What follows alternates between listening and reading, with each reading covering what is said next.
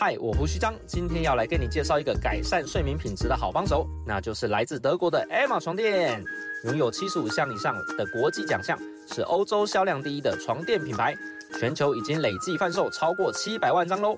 在使用 Emma 床垫一个月后，真的是相见恨晚啊！它的独立筒设计完美的支撑我们的腰和膝窝，不会有悬空感，更能充分的好好休息，早上起床活力满满。一张好的床垫真的很重要，长期来看绝对是物超所值的投资。你想想看，以 Emma 床垫有十年保固来算，一天的花费还不到七块钱呢，就可以让你换来一夜好眠，超级划算，而且还可以免费试睡一百天，让你安心下单。我真心推荐你试试看 Emma 的床垫，现在 Emma 官网母亲节活动最低五五折，下单时记得输入折扣码 OT 零九，就能再享受九折优惠哟。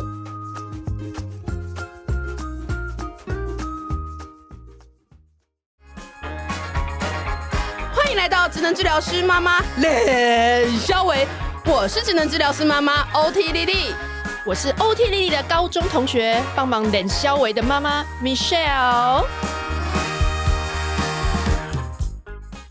嗨，大家好，我们今天呢来邀请到我们的老师，我广义上的同事，是胡须张实习的时候的老师，这样子。我们欢迎田儿老师。嗨嗨，大家好！有在 follow 职能治疗师，绝对是知道田儿老师。对对，然后常常就是来我私讯问田儿老师的课程。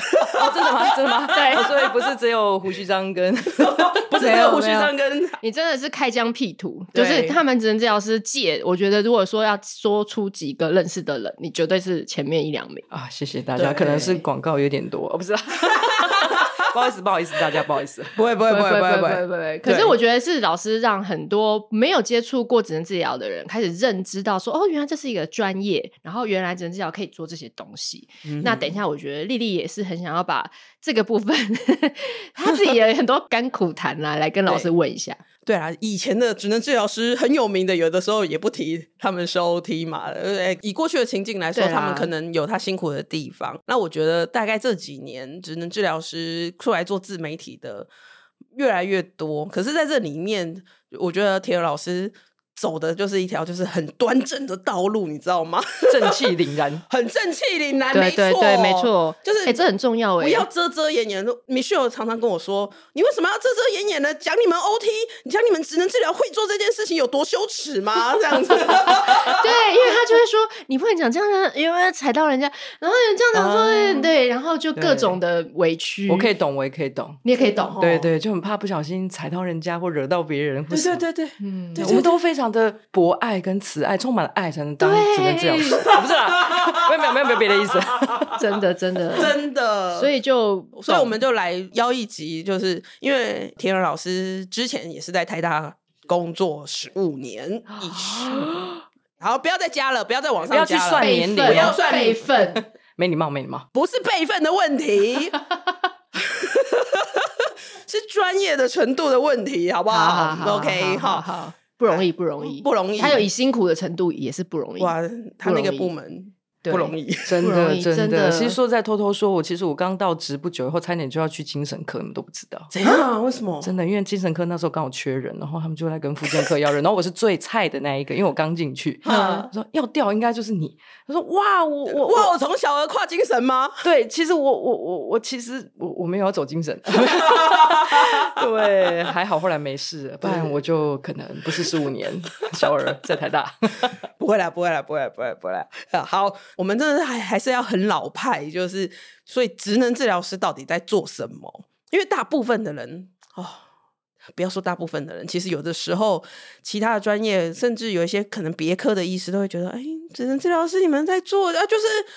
就是比如说他在诊间，他就说哦，那你们就去跟职能治疗师玩一下，啊玩一个小时啊，嗯、就很轻松啊，然后就就就可以做一些评估啊，什么什么什么什么的。因为在外人眼中，医院哪一个科别可以买玩具买的如此？哦，对呀、啊，买玩具的时候好爽哦，超爽的，对不对？对啊，好开心、哦，然后都新的，然后你们还不止玩具，什么溜索，然后有时候有什么 swing 那个秋千，秋千，对啊，对，没错，全部的医疗专业里面只有。有 OT 可以买玩具买的如此正大光明这样子。对，边玩边上班，对，边玩边上班，哦、好像应该很轻松吧？这样子，对啊，很有趣啊！你们的工作是不是？每天都在玩。对，哎，老师你要说一下，啊、老师如果这个碰到这种问题。这个真的是，这个就是表面上看起来很轻松啦，但其实我你会发现，其实这个还蛮吃这个体力的。对，真的真的。其实我们在干嘛？啊、其实我觉得“职能”那两个字，其实真的是取的实在是。嗯，太太太虚幻了，对，所以光这个解释就很麻烦。但我觉得我通常都很简单去解释啦，比如说“职能”两个字，指的就是我们人生要做的每件事情，从很小到很大都是。然后每个人要做的事情都不一样。像小朋友整天在干嘛？玩，想想蛮爽的。小一点宝宝不就吃喝拉撒睡？对对，婴儿嘛，婴儿对，吃喝拉撒睡婴儿。对，长大一点要去上学，对不对？对呀。然后听起来很简单，但是你回想，如果像我们这样当妈妈回想。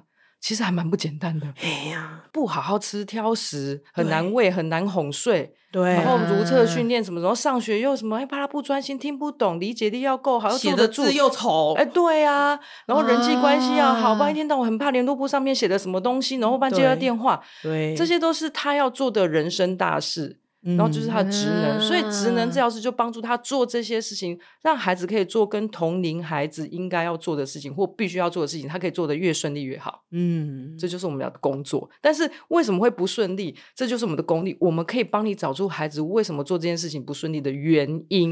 因为每个孩子，比如说不专心，光不专心这个原因就很多种。嗯，有可能是注意力不好，嗯、但有些孩子注意力是没问题的。嗯哼，哦，可能是挫折的问题，嗯、功课太难的问题。嗯，还有很。很多部分，但是一样的表现，我们职能治疗师就可以帮你分析出原因。因为我常常说，知道原因就知道解方，你就不用试一百种方法。比如说，嗯、那个隔壁阿上楼上阿公跟你讲一百种方法。那你要试到什么时候？因为不是没效，是你没有找到原因。嗯，而且试到你都还没到结果，你就累了，自己的挫折就来了，对，你就失能了。对，大人先失能，真的，我先放弃了。所以我们生病都知道去看医生，你知道知道什么病症，你就要吃什么药，就一样的道理。没错，所以这就是职能治疗师在做的事情，找出原因，找出克制化的方法。嗯，跟课程、跟教养方法，嗯，所以大家才会以为说，哎，好像儿童职能治疗师都很懂教养，其实是因为这样的逻辑过来的。嗯啊，OK，OK，OK。而且你看到，就是我们在团体当中或者在治疗当中，好像都在玩，那是因为我们刚刚提到小朋友他们最主要的一个职能，他们就是在玩。对，那我们在创造一个让他没有压力的环境之下，我们去观察他的评估，他的动作表现啊，评估他的人际互动的关系啊，评估他的各种就是我们认为重要的东西是什么，让他玩的不好。对对，所以你才会觉得说，哎、欸，你弄得胜，但是这个玩其实是一个很重要的事情。对，我们常常说，哎、欸，玩其实就是我们这个处方签，你可以这样说啦。对对、嗯、对。好，那我问一下，你们在看？跟体育系的人在看，哇哦，这么快就进到？没有啊，因为我我们就是你说我是医学麻瓜嘛，对啊，因为我就是觉得看不就是看他玩的动作顺不顺嘛，跳不跳得过去？因为我们像家长一般看，就是说啊，他就是一直不会，嗯，就讲不会，一直生气，然后不想玩，嗯哼，对，就是这样子嘛，对对对。但是你们的眼睛。想必跟我们看的东西，你你们会看，你们会去看什么啊？嗯，对，就是有没有一些大的，就是让人家觉得说，让一般家长知道说，哦，原来这跟你说找一个呃陪玩姐姐来啊，或者是说我上带去上才艺班，因为有时候班主任也是会跟你你这样闲聊一些，哇，我觉得我很懂这个小孩，我知道他可能过动，一德西安内，一德西安内这样，嗯、对。但是你们跟他们，或者说你们有些甚至你们关注的地方，可能不是一般人。会觉得很重要，但你们觉得，哎，这都是你们会看的，嗯，对，可不可以举一些例子？因为像我觉得我们毕竟是医学院出身的，所以其实我们受的教育，其实应该是说人是很复杂的，嗯，它可能涉及的，比如说一般人可能看到是动作，它可能是肌肉的力量啊，或是协调什么，可是它很多东西是发源于大脑。嗯，大脑会影响到所谓所谓的动作表现，也会影响到所谓的心理行为。对，所以大脑是一个全员，嗯，它毕竟我们最重要。所以我们在医学院出生的话，我们其实我们最从的根源就是大脑这个部分。嗯，然后大脑就会涉及像比如说像动作层面、心理层面、学习的所谓的智力的表现。哦情绪，然后还有像我们的这个感觉统合，这些都是在大脑。在大脑里面其实是不容易看到的。嗯，我们总不能把它大脑扒开里面去看一下，对，看不到，对不对？然后现在的技术还没有办法到说很快就看得很清楚。对，像怎么照个超音波那种其他器官看一下，就是因为没有那么简单。对，所以我常说这个还不很不简单，你看不到大脑，只要设计大脑都很难。所以我们要靠一些外显的行为，嗯，哦，去观察。对，所以这就是说，为什么哎，我们看的东西不太一样。像我们一个，比如说我们小朋友去上体操课好了，嗯，然后他可能像我就家长跟我。讲说，老师为什么他来这边都敢做？我带他去上体操课，他就在旁边一直看哦，都死不肯，就是去滚啊或什么之类的。为什么？为什么？那老师就束手无策，不知道怎么办。哦，那一堂课五百块，浪费我的钱。对呀，压力超大。陪他陪他，我想自己敲下去，转几圈也开 开心，对不对？他没滚到，我有滚到。对对对，至少把他转回来。哦，不是啦，对，就是说，因为呢，其实我们会去分析为什么孩子不敢滚。嗯，好，其实原因很多，也有可能他是感觉统合的问题，前庭觉很敏感，在翻滚过程中，他觉得天旋地转，好像俩不掉，会跌倒，失去平衡啊。对，然后有的孩子可能是经验的问题而已。嗯，好，比如说我快看他的年龄，他过往的这个生活的一些刺激的历史。对，有。的是心理的部分，比如说适。应的能力比较敏感，或什。么之类，他对于一些新的事物，所谓气质上，他比较属于的趋避性比较避，就会闪避。他不是那种冲啊冲第一，我每个都先先去。尝试，啊先死就那个死，哦不是，先出事就那个出事，但是他就比较保守，所以可能各种原因都可能，甚至有三种原因都加在这个孩子身上。嗯，这就是我们能够去分析出来的，人是很复杂的。对。对，所以如果他是因为前庭觉敏感，然后呢？就硬给他转，哇，就会崩溃，因为他非常敏感，非常的恐怖。他以后就看到旋转东西就怕的要死。嗯，对，很多像这样子的部分，所以我们是从这样子人最根本大脑源自于大脑的部分去分析他非常多的东西，找出根本的原因，就能够解决这些事情。啊，对，不然大家都可能土法炼钢啊，我就让他多滚几下。对，我跟你讲，老派教练都是铁血。对，我就滚十下以后，他就会 麻痹了。我就不信他不会滚。对，然后小孩那时候跟家长说，小孩子就是要逼，对对，没有要求，要求喜欢小孩子被逼，然后逼完，因为他会觉得说我钱没有啊，没有啦 五百块，五百块，但是逼回来后，后来就后悔，因为有很多家长跟我讲说，老师，我那时候好像发现我逼他太紧，后来他就变成都很害怕。只要去新的环境就不要，对，或看到类似的他就不想要，嗯，对，所以他说好像是他不好经验，所以这个都是其实可能大家一时是看不懂，但是后续的问题发生的时候，嗯，他才看懂，可是已经太晚太晚了。嗯，也不能说太晚啊，就是还要如果要再矫正回来，成本会比较高，会比较高一点，对，跟金钱去处理这些事情。对，所以其实如果像一样的动作，你说，哎，那个跑一圈啊，那个你们在职能治疗室里面跑一圈，体操课也是跑一圈，可是赶快的我赶塞护工。我们今天体操课老板一直背后有词，中箭这样子。但其实体操课不是说没有用或不好，它是在一些运动或协调上是有看你的目的是什么。对。但如果你是为了要改善他这种什么感觉统合上面的东西的时候，然后来感觉统合到底是什么？这这是坊间，我要讲以医学麻瓜又来讲了。坊间对于感觉统合呢，有一种给他一种神秘神秘的光环，五百块一直要出来。为什么别人上课五百块，你们上课要？钱，对，或者说感觉统合不就是运动吗？对，就像刚刚大家讲的，啊，我们就多给他刺激，多给他各的各种东西尝试就好了啊。嗯，那或者我就看个 YouTube，在家里感觉统合一下，对呀，感觉统合到底是什么？所以然后为什么为什么他七感？然后想说七感。气感游戏，感官哦，你说哦哦好，我也不我不知道，对之类的，所以大家都拿出来用。老师来给我们开始一下，哎呀，开 始开始。其实感觉统合这几年也是被大家去重视，它的确很重要啦。但是其实感觉统合的概念就是说，我们人生活在环境中，本来就很多感官刺激，有声音的、听觉的，这是我们最常。聊到什么视听嗅味触觉，那其实感觉统合还有分为触觉、本体觉、前庭觉。我常说三大天王是更重要，大家反而是很陌生的，因为那个东西会影响孩子很深很久。然后它是个隐形杀手，为什么隐形杀手？因为大家都看到孩子外显的一些事情做不好，但是不知道根本原因。我举个例子好了，好，大家可能孩子看到他分心。对，就会觉得他是专注力不足，是不是 ADHD，是不是注意力有问题？嗯、但是有些孩子的注意力是感统的问题而造成，让他无法专心。嗯、像是说他触觉很敏感，他全身就觉得身体这个一直在刺他。嗯，哦，那如果听觉很敏感，觉得那个冷气声音很吵。嗯，哦，或者是说他的那个前庭觉寻求，因为前庭觉寻求是那种就是加速度跑来跑去、滚来滚去那种，嗯，有加速度冲来冲去或旋转，像云霄飞车啊、荡秋千啊，这种有加速度的都是前庭觉刺激。有些孩子他是属于前庭觉需求是很强的，嗯，他。反而是不敏感，他反而是很钝感，所以他要一百倍的辣度，他才觉得有辣，满足、舒服，要吃到一百度的辣度才觉得有辣，所以他一天到晚就跑来跑去、跳来跳去寻求前庭觉啊，整天跑来跑来跳去跳去，怎么静得下来？老师就说啊，这个过动啦，对，就过动啊，就没有办法专心，所以底性不行。有些孩子可能还真的合并过动，但有些孩子是单纯。可能就感统，他可能就是他的这个前庭觉没有被满足，嗯、反而其实要在他下课的时候鼓励他出去外面动，而且要告诉他要动什么。对，不是乱动，嗯、不是说出去放电就好了。哎、嗯，放电有时候消耗体力，啊、消耗体力不等于是满足前庭觉。对对，就是你肚子饿给你吃，嗯、可是吃不吃对东西，吃，吃对东西吗？没错，没错，没错。对，你缺钙质，那你吃了一大堆蔬菜。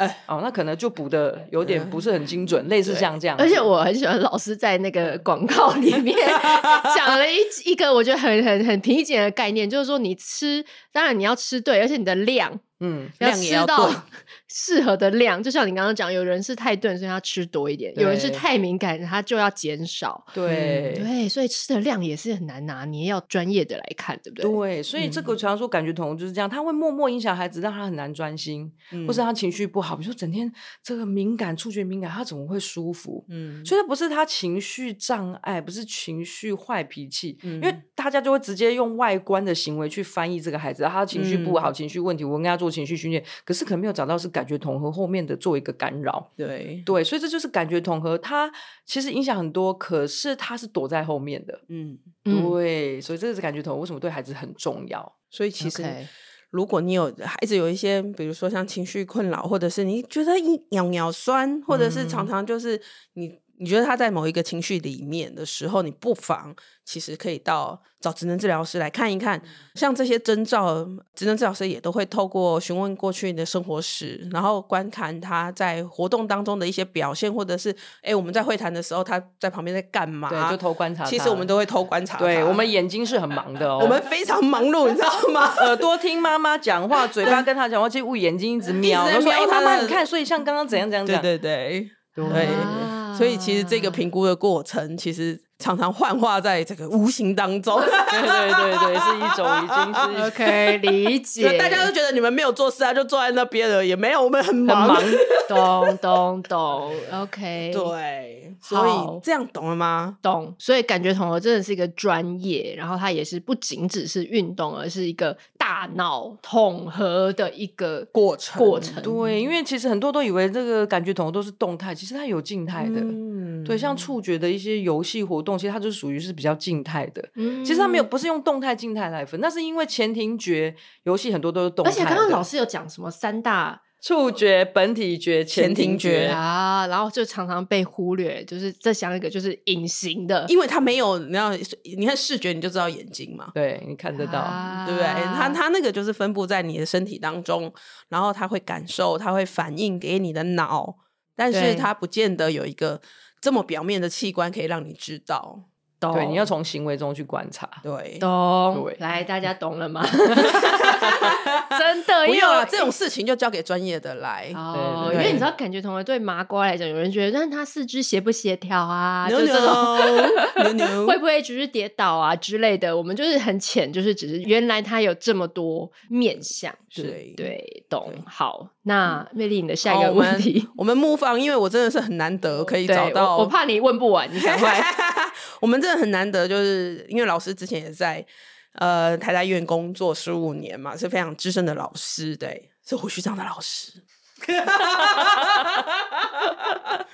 那我们来讲一下，好，在医院工作的辛苦的地方啊，因为其实像台大医院的那个 loading 量非常重，非常非常非常非常非常非常非常重。我们我们知道啊，因为我们都排不到啊，啊，你们都排不到，因为所有的家长永远都在群主说排不到，不要排太大，大家就灰心，就直接放弃，觉得说算了，那我宁愿去找。小一点的诊所，对，然后是直接自费了。我不想要再等了。对，所以这个到底为 why？量真的，你们也很辛苦，一直在，已经在，就是当时都已经在处理了，其实就是真的是做不完。对啊，因为其实像在医院工作，尤其我在台大的话，其实它又会更不太一样了。因为其实台大，我常说在里面工作真的是有点十项全能。比如说，我们一般可能在医疗院所，就是可能对付不是对付人，就是呃处理帮助孩子跟家庭为主，个案为主。对，但是在医院的话，可能第一个我们是教学医院。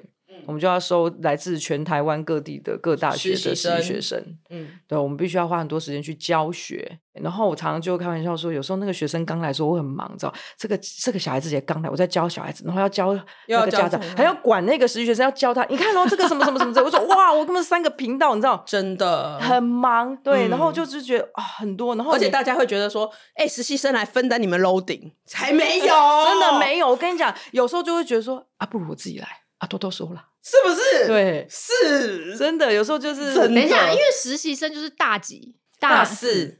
大四，对，但就是还没有完全这个成熟的出社会的大人，因为才在就是 OT baby 这样子，对，我们还没有下海场，下海下下下海场，他 才刚下，还没有被真实社会震撼过。对，因为你在课堂上听老师说的时候，第一个觉得嗯，好像说的都听懂，不然就说哎，好像听不太懂，好像有点懂，不是很懂。对，然后我下次去接触，发现哦，很多事情是课本里面没有办法教的。对，所以这就是我们要实习。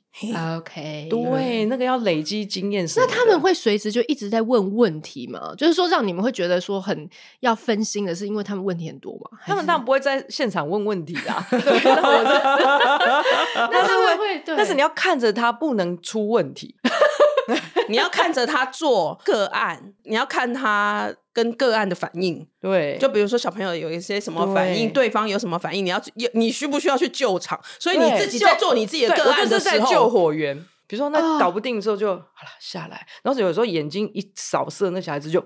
做好了，老师，你说你还是比较凶，没有啦，我是建立原则，不是凶，对，温柔而坚定。老师的原则就是比较清楚，因为其实有我我们大家也都知道，小孩就是会看人嘛，对，他他们也知道说那哎有了，我们以前我们以前国小那种实习老师一来，我们就欺负他，对 啊，有点的，小孩子都知道啊，小孩子都知道，你你的那个自信或那个技巧，他是感受得到，对。啊，对，所以其实就是你，而且我同时要分析孩子为什么要这样做。然后还要看为什么这个学生会这样做，我要推测他是在想什么。我同时在治疗两个，你知道吗？对对对对对 对，我 always 都觉得多好几床这样子。给我一个例子，就是你会觉得你观察到一些奇异，或者 你意想不到会有那种状况吗？就是说，你会说哦，他怎么会这样想？然后你可能要就是消化一下。有有会碰到这种状况吗？你要去 reason 那个学学生为什么会这样子做？对对对，就是完全是你意料之外的一种脉络，然后你就会想说，哦，其实久了我没有意料之外，但看久都知道是意料之。大概知道他其实就是因为哪些卡，就是因为你没有留下来。我跟你说，最近这几年真的是，哇哦，有听说有听说，对，有时候还要去照顾学生的心理健康。嗯，因为他们刚来实习的时候，其实有时候他们是很不适应，因为他们从一个学生到了好像已经半出社会，对、嗯、他去面临这个家长，面临这个孩子个案的期待，对，然后他长大。对他也在一个很转变很大的适应期，对，对，所以有些学生也是会容易适应不良的，嗯，对，然后他就可能会想要放弃，想要什么什么之类，他有可能这个实习就不会过，他这个可能就不用毕业了，嗯，我我们是一个实习没有过，你就要拜拜再见，不然就是再继续继续，对。继续可能就是看我懂我懂，所以他自己可能有很多内在的问题的情绪的这各种，因为调节，可能家长或者是家属或者是个案，可能这些个案都做很久了，所以有的时候他们回应的很直接的时候，我们的孩子们就会，他怎么可以这样说我？还是我这个这边做的什么不好？你知道，因为其实实习的时候压力其实算蛮大的。哦、对，因为那些个案就是他客客户的意思嘛，就是有点像。好啦，如果你要以商业 的角度来说是这样子，所以客户可能有时候会说：“哎、欸，为什么之前老师在可以怎么样？然后为什么现在、啊、为什么你做的跟老师不一样啊？”对，嗯，那那有的时候学生就容易就是觉得说，是不是我做的不好，是不是我怎样？然后你们就还要安慰他。对，其实都要花非常多时间的去处理这些。对，我们还要 跟他就是会谈啊，或什么之类的啊，然后帮助他，然后调整难度。你知道，不是对孩子调整难度，就是 这这就是教学啦。对，你知道我们的 P 他的职能，你在调整他职能。我们 PEO 就是不只用在病人身上，我们还要用在我们的学生领导管理上。这个真的是生活中受用一辈子。我说 OT 选多东西真的是受用一辈子。对，OT 其实是一个。就是蛮全人的学，生活哲学、哲学、哲学系。好，对，OK。所以你刚刚说教学，然后看个案，然后还有什么吗？比如说还要，比如说写病历啊，然后评鉴呐，对对啊。然后那个病历也是有时候人说，哎，学生有写病历，他写完之后你就会觉得你要改呀，那我干脆。自己写啊，对，你说改要花很多时间，很多学生还是很厉害。我只是说有时候就觉得 啊，但是当然这是我们的工作，我们还是会去引导他。只是说不要觉得这很轻松，这是真的是因为他们明年就会出来了。对，我们就是常常会自己讲说，你想要你老的时候遇到这些吗？然后想说，嗯，那还是把它教好好了。对啊，其实想想看，这个工作也是很伟大啦。你在帮台湾去培育培育更多未来更多真人治疗师来帮助更多的家庭。那如果你这边歪掉了，那整个这个领域是就歪掉了。对，我们几乎是最后一个把关的对的阶段了，所以肩膀其实很重。对对，感受得到，真的。而且我我说老实话。那个田老师虽然是现在自己出来做，可是他就是一直有一个那种很使命感，你知道吗？有感受出来，他他很正道，真的。像你的那个培育的那个那个培训课、保姆培训课之类的，或者是有一些那个证明班的这些部分，他是很努力的在把 OT 往外推过去，跟各个专业结合。因为你知道，我们就是有一个老师，不是应该说。你要小心传统的，那等下又说叫我剪掉，他应该不会，不会，不会，不会，不会，那个老师应该不会听。但但但我我的意思是说，就是有某一层，就是比较年纪比较大的传专家，传统的专家啦。我觉得那个不那个不只是 OT 啦，因为很多就会觉得说，这是我们独门秘籍。对对对对，你跟别人讲了，那以后 OT 要吃什么？嗯。但我现在就想说啊，我教实习生，实习生也不一定真的全部都学会啊。真的，真的，对。对，没那么好学，没那么没那么好学。对，如果那么好学，那这个你真的就不是专业了。对，对啊。那你这四年在干嘛？然后你毕业以后在工作上还要再修炼个四五年，又在干嘛？对啊，真的是认真认真。其实很多东西都是毕业之后。其实我相信什么行业都是这样啦。医生跟你讲很多这个保健的概念，你也不会变医生啊。没错啊，不可能。你卫教背的再熟，你也不会。对啊，就是水电工拍个 YouTube 叫你修马桶啊，你就变水电师傅了。你有可能？我都要偷学一下。教室坏的话，可能自己弄一下。真的，我我觉得我这个感触很深，因为我觉得其实这些家长他会焦虑，也都是因为他以前接收资讯的管道也很局限。然后就像你们讲，台大排不到啊，然后或者是我去门诊的那个时间都很短，我去治疗的时间也很短，下面的人已经在后面等了。对，我到底要能够跟你讲多少？我要问多少？后面的人那个眼光已经没错，我在那个走了。那个团体课结束之后，后面那个排队要来咨询的人都觉得，哎呀，就好像不好意思。后面，然后很多家长也会压力很大，觉得我是不是问太多之类的。对对，这也就是为什么后来其实为什么会离开台大，当然是这个是很大的决心啦。大家应该很多人都觉得我疯了。真的是有点疯，真的。哎，台大该好好十五年，台大哎。然后我可以告诉大家，我还是公务人员，真的是疯了。哦，哎，你这样子算不是退，就是没有到退休的那个。那不能啊，怎么可能这时候退休？就放弃，就是放弃人的身份。哦，对，所以这个脱离舒适圈，其实对我这种传统也是公务员家庭，真的是一个很大的。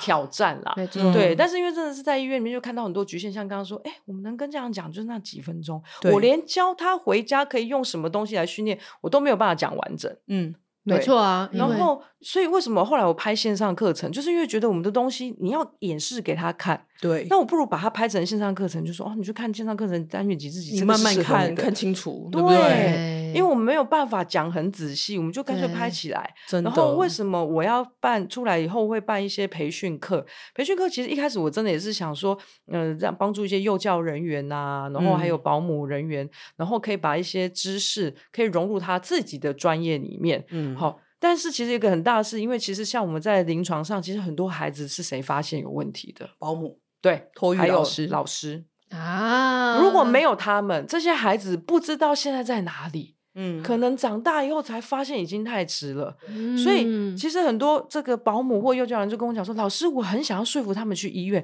可是我不知道怎么讲，所以我来上这些课。我希望可以一些东西至少说出来是有一些道理的。嗯，然后我请他们再去医疗这边来去找，或是找一些治疗师来帮助。对，所以我们不是让他变治疗师，也不是让他变成感觉统合大师，不是，不是让他的，比如说。他在保姆人员，你看我们的孩子送到保姆那边有几小时，你回家不就瘫在那边吗？嗯、对啊，你有时间跟他玩多少？二十分钟就可以偷笑了。没错。可是，在保姆那边，如果他可以把感统、把发展的东西融在跟他玩的里面。对你孩子不是很有帮助吗？嗯，对。而且职能治疗本来要帮助的对象就不是有病的孩子或有问题的孩子。对，我们的专业是可以帮助所有的孩子，不管是正常的孩子，或者是得不到诊断，可是到学校还是有状况的孩子。对，对，这些医院都没有办法收。我就眼睁睁看着说，不好意思，就是我们可能只能排两个月以后来咨询。是不是我不同的职能治疗师跟你讲的话都一样？真的，对。所以我们的专业是可以帮助到更多人。所以其实那时候我会出来，是我先生也是个很大的推手啦。嗯，他就一直说，对，他说你们可以帮助多，可是你关在一个医院里面，你一天可以救多少个？啊，真的，真的啊！哎、欸，你老公跟他也跟美秀 一模一样，真的哦，讲的话一模一样啦。对，就是踢踢踢踢，真的、啊，对对对，一直踢。我我那时候跟他讲一句话，我说：“人家到底是要病多重才看到你？嗯、就是对我到底要走到，然后又到那样这个程度的时候，你们又说要花更多的力气，对，才能矫正回来。对，那为什么事情都要颠倒做？对，为什么不先预防？嗯，对。”为什么我一定要到那个境界，然后我再花资源，然后这个小孩也累，家庭也累，对，你们也累，干嘛要搞到这样？真的，而且而且老师刚刚提到一个很重要的地方，就是有一些孩子他不一定有诊断，嗯，有一些个案他不一定会有诊断，对。可是如果以职能治疗师以全能的角度来看的时候，他就是。呃，在某一些地方是可以多一些练习，对对，或是你回家教养的方式，或是你给他的东西调整一下，你调整他的环境，或者是调整他的任务的难度，任务啊，他过了你也过了，他过了你也过了，心情也多好了，你才能够有一个好的生活。我跟你讲，拿不到诊断的那个期间，其实父母也是非常焦虑，很煎熬。真的，我遇过很多案例就是这样，他就说：“老师，我去那边，然后得不到 ADHD 的诊断。”然后老师就说：“那你不是 ADHD，那你的孩子就是就是皮，就是皮呀，就是坏呀，啊，就是变成对黑白分明。你没有这个诊断，那你就是正常孩子。我用正常孩子来要求你，所以这些孩子是最可怜的，他得不到任何资源，甚至认同都被出了问题。嗯啊，对，所以这群孩子为什么后来我离开医院，然后也开了一个就是教室的部分，就是希望让这些人有地方去。对，真 的，对，因为我在医院，我就真的没有办法收他。对，但我觉得我很对不起他。对，更多人是在医生那边就被 reject，然后但是因为这个也还会牵扯到很多那种医疗资源分配啊，或者是别的。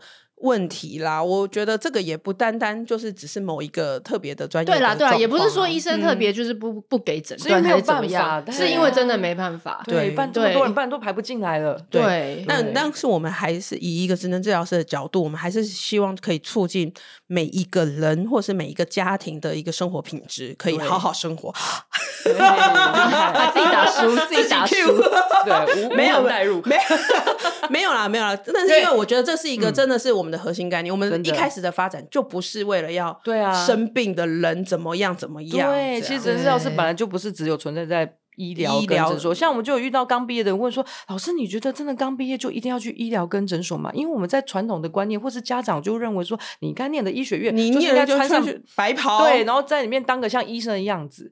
那如果是职能治疗师本来就不是这样子。我们职能治疗师的面向其实是蛮多元的，嗯、除了传统的领域，精神科、照疗，然后还有那个生理之外，其实现在也很多都是走入社区、长照，然后比如说失智老人、失智老人据点，或者是让老人在地老化，怎么样老化的更好一点？嗯，对对对，嗯，对啦。所以甚至你不是说连妈妈家庭关系、爸爸妈妈的职能、爸爸妈妈的这些东西职能也是我们很在意是啊。这但是东西如果在古早都会说阿里的都不会不会教啊，你就不会教，就一句话打死，然后都是妈妈，都是妈妈，都是你们的问题。这样对，但其实刚刚讲说，除了小孩有职能需要帮忙，爸爸妈妈一样啊，就是呃，不管你们在做这些课程还是怎么样，都是在。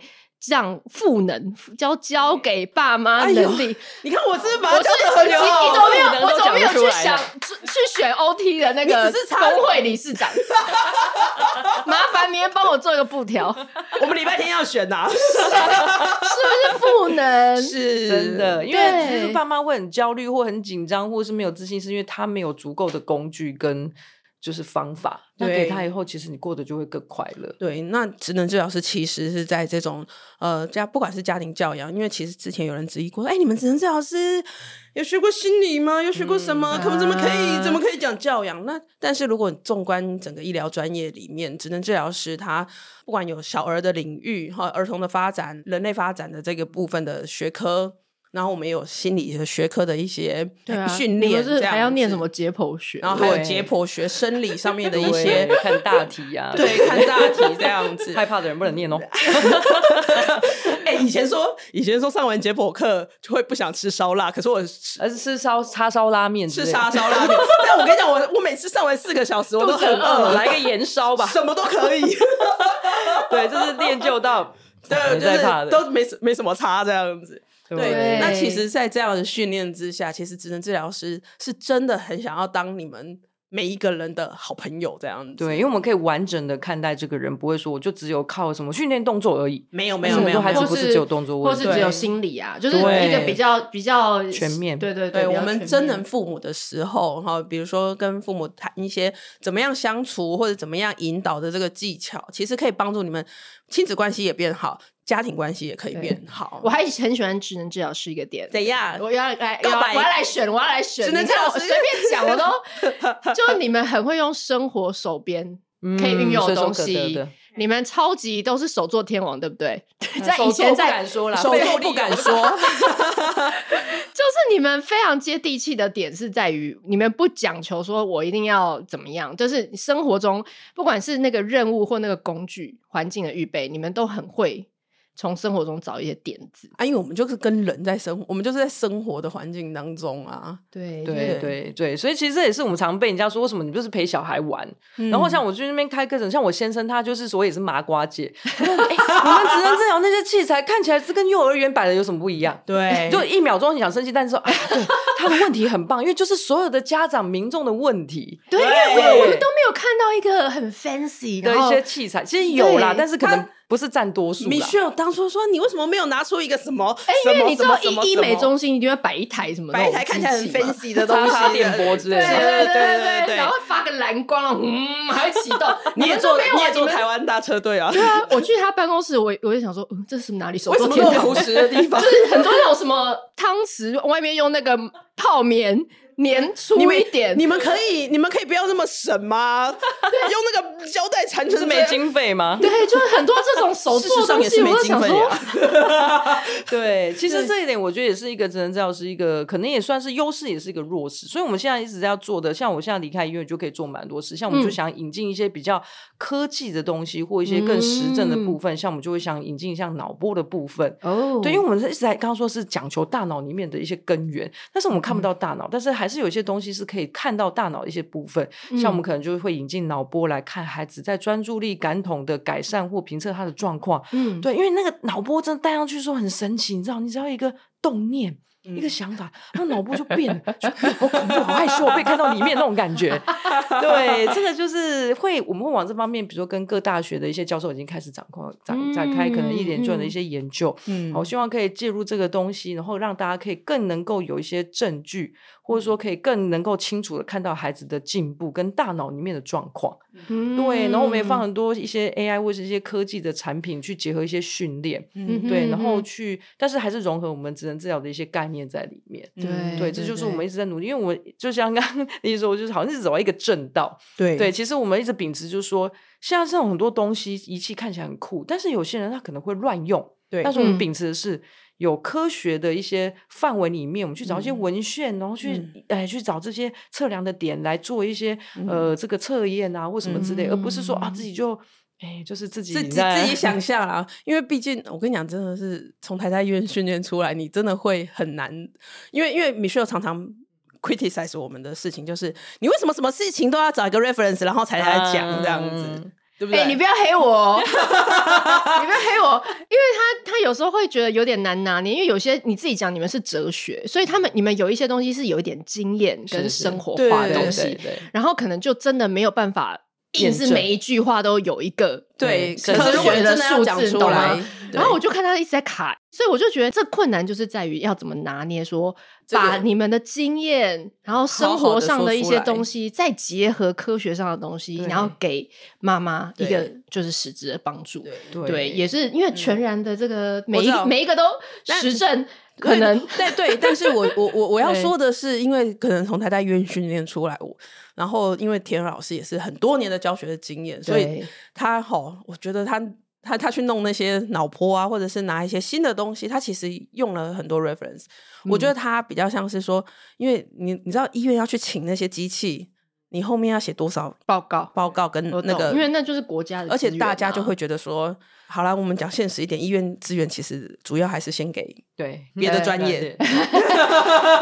好，对，其实很难懂写下来。懂啦，懂。对，所以我觉得田老师他比较像是说出去之后，但是他用他自己的资而且我源去 reach 这些东西。我觉得老师也是他先基本的也都先做了，就是说他一系列的课程嘛，嗯就是刚刚讲保姆也可以看，家长也可以看的线上课程，对，然后你也做了实体的教室，也嗯对，大家可以搜寻 Kid Pro，我们等一下下相我们他的官网跟他的 Line 的账号，我们都会放在资讯栏。对对，所以就是老师其实，如果你要是认真的把一步一步的基础跟脉络，你都要学，嗯完全已经在那边。嗯，对，但是老师现在他其实其实是希望增加一些就是各种不同的呃参考的点，然后或者说大家可以应用的方式，对。来服务不同需求的人，对，或是说可以增加更多服务的量，才不会说大家都在面塞车对啊不然大家就在等你。找不到对啊，因为这都是用人的话，你人一个就只能做那一个人可以服务更多人，那你的效率就会更好。对啊对对对对真的对，真的，而且老师的团队也是就是很很强，全面，因为我们也是一个概念，就是说希望可以各种，其实不只是职能治疗师，就是各种专业的治疗师，你只要有专业，你都可以来这边发挥。而且我们是一个软性的联盟组织，就是说，哎，不是来这边，然后就是我们的员工，不是，你就不能在别的地方工作，没有，你就是我们的人，也不是，就是你可以有你的正职，也可以这边联盟，然后可能像我们有时候就会开一些，像之前我们就开一些自闭症的一些课程，嗯然后让家长更知道怎么照顾自闭症，我们就请到一些好像罗宾学姐辛啊哎，对嗯他自己有两个自闭症的孩子，哦，那个学姐很了不起，真的很，我也是想要他 respect 的那种，真的真的，他就是自己有 autism 的孩子，然后他把他很多就是职能治疗的技巧，真的，然后放在他孩子身上，真的去去实践实落地践落地。然后他每天的，我我我觉得他每天的那个 Facebook 都很对啊像在写那个疗愈日记。所以我就说你为什么不开粉丝团？说哎，我很懒啦，对我很懒啦，但是他每次要分享的时候，他就是又很热血。对会分享到 overtime，你知对道吗？对，真的，他就说他那个什么讲义可能有三百页、对三百张，然后翻到一百张，而且他讲话速度，而且那个学姐讲话速度又很快。对，没错。我觉得哦，听到他的那个演讲跟课的时候，我就觉得哎呀，好多东西，太多东西，对，但我就是说，这种软性的组织，希望可以让更多职能，呃，不只是职能治疗师，各种治疗师，嗯。都能够用你的专业去帮助到更多的家庭跟专业，对。去散发出去这个能量，嗯。对，因为这样才有办法把我们的服务可以更扩及给大家。爸爸妈妈或者大家都可以得到应该有的资源，所以我们现在就在扩增不同的老师，所以在这边听这个 p o d 的大家顺便真才吗？现在可以真才寄履历时间到了，对，来，我要我以为是要推，我以为是要推课，结果是要 还要真才，还要真才。很忙哎，真的很忙哎。我我觉得讲这个有点不好意思啊，但是我我我真心就觉得，就是我们真的很想要，就是不管是老师或者是我们出来做自媒体，或者出来做这个线上课、写书等等这些，我们是真的很想要把这个社会推进的更好，因为我们一直在学的是对，我们职能治疗师是要帮助人生活的更好，我们有一个很重要的东西叫做 quality of life。对，对，这是我们一个非常核心的一个价值。是，他讲起来很好笑，很很像人在撒狗血。我每次讲，我一开始年轻的时候，所以讲说，哎、欸，我们是要让世界变好，然后但 是哇塞，也是，有他自己都会讲又害羞，然后那边觉得这样子太鸡汤，然后我就想说，那可是如果这个真的是你们的核心概念，我觉得反而是刚好现在真的是这个浪潮。因为我觉得，其实以前的社会都会觉得，我们就是小孩一定是进台大、哈佛是我们的，对，嗯、就教养的责任就是让他进这些学校嘛。对对对，我是不管如何，中间过程如何，对不对？进那学校我就不管了，我这我责任已了。但是现在已经整个到一个下一个时代是，是我们期待的是，我们跟孩子能够享受一个彼此陪伴，这短短的。十几年嘛，对，嗯、没错。那你的生活跟他生活都能够在一个很棒的一个对，很平衡，然后很稳定、轻松的状态下，对，对。那你可以用什么方法？而且科学的方法，嗯，对。然后多认识他的大脑的，你可以，你可以上。天鹅老师他们家的课，来增进个人技能的部分，对，然后来上好好生活线上课程，我们可以心情更好。对，我们可以调，我们学会调整怎么调整环境跟调整那个 occupation 的部分，这样子。对对对对对对。那老老师的课就是比较，甚至你也可以叫你家里的，如果你有保姆啊，对，或者老师，你也可以推荐给他们来上老师的课。那对于就是小孩的照顾，还有幼儿园老师，对对对对，就很适合，而且还有学分。分可以拿对不对？对，就是有些实体课都是可以拿那个继续教育学分的。对，对这个也很棒。就对对对，对 他们应该有有有诱因，因为我们我们蛮多是幼教或者是托育的老师来在听我们的 podcast 啦。嗯嗯嗯。对，所以如果你还不知道天鹅老师的话，现在就搜寻，然后去上老师的课。对对对对对，那个含金量很高，真的真的真的。老师的课浓度极高，这个教学经验，每个人都觉得我好像要把里面东西掏掏掏掏掏出来的那种感觉。你那时候拍的时候或做的时候，我们有人会跟你说。欸、先这样，怕你越做越多，然后整个就是拍不完这样。我感觉应该，我觉得可能剪辑拍摄的人是这样想，卖个供啊，卖个供啊，什么时候可以下班？对，因为老师金山宝山在他的大脑里，真的。谢谢天鹅老师，那希望以以后还有机会共同就是 cross 或 fit。对对，然后老师在台北车站的教室，对不对？华山站附近，对，华山华华哎华山吗？华山大草原附近，善善岛善岛四。站的几号啊？诶，五号出口，五号出口其实很近诶，所以有台北很重要。台北地区的家长其实都很，所以我这边有很多从新竹、竹北来台中来的都有。竹北，竹北真的夸张诶，那你去竹北开家啊？呃，有啊，就是希望有这个，大家有机会有在明年 计划里面。来来，如果你是竹北大地主或者有豪宅，对，我们可以有有场地，请联系这个电话。天鹅老师，没错没错，对对对。因为很多人在问啦，什么台南啊、高雄，其实我们的想法也是希望可以可以在台湾各个地方可以开花，都可以帮忙到大家。因为他们都说啊，你资源都在台北啊，我说没有，那我还要来这边。不过现阶段我们大家还是坐车到台北车站，然后换一站捷运到。善导师在这样就可以了。或者是你不在台北，你就线线上课，对，线上课、线线上讲座，对，线上讲座，随时随地都可以，好不好？好，我们谢谢老师，谢谢，好，拜拜，拜拜。节目尾声，我想要好好的最后再来推荐一下两位老师很棒的课程。首先，田蕊老师的线上课程还有实体课程资讯，我都会放在节目介绍栏。那另外，这个 OT 丽丽，我们最近团队在推的好好生活线上课程，我也想要在今天念一段学员私讯的回馈给大家，真的非常感人，大家来听听看喽。有一位上过课的妈妈跟我们说，上课之后不止帮助我戒夜奶作战大成功，更开心的是我看到先生的改变。先生一开始很容易跟着孩子一起爆炸。但我在上完课后，用课程中学到的知识，好好的跟先生说，孩子的情绪发展是有阶段性的，每个阶段可能发生的变化是什么？呃，而且他不是故意的，只是需要时间学习调整。先生听完，开始修正每天爆炸的心情，开始与我互相支持。当然，课程的和卡牌也帮助我自己比较能够放轻松，心里的弹性变得比较大。对于先生的爆炸，孩孩子的爆炸，我也比较能理解他们。因为先生比较是传统教育派，而我是努力想改革、迎向正向教养的那一派，所以过程中真的会有磨合，一度 感觉心很累。但我最近终于感受到，只要回到生活中的小事，有正确的观念和方法一起努力，一切都会更好的。哦，这段学员妈妈的私讯回馈真是太感人了，很开心。我们好好生活线上课程。首月已经突破三百位学员，正往四百位迈进哦。课程最后的早鸟七折倒数，直到七月二十一号。有卡牌，还有发展里程海报的大全套方案，随时都会售完。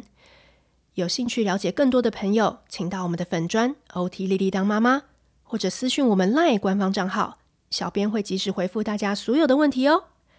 课程试看的连接，还有官方账号连接，我都放在节目资讯栏哦。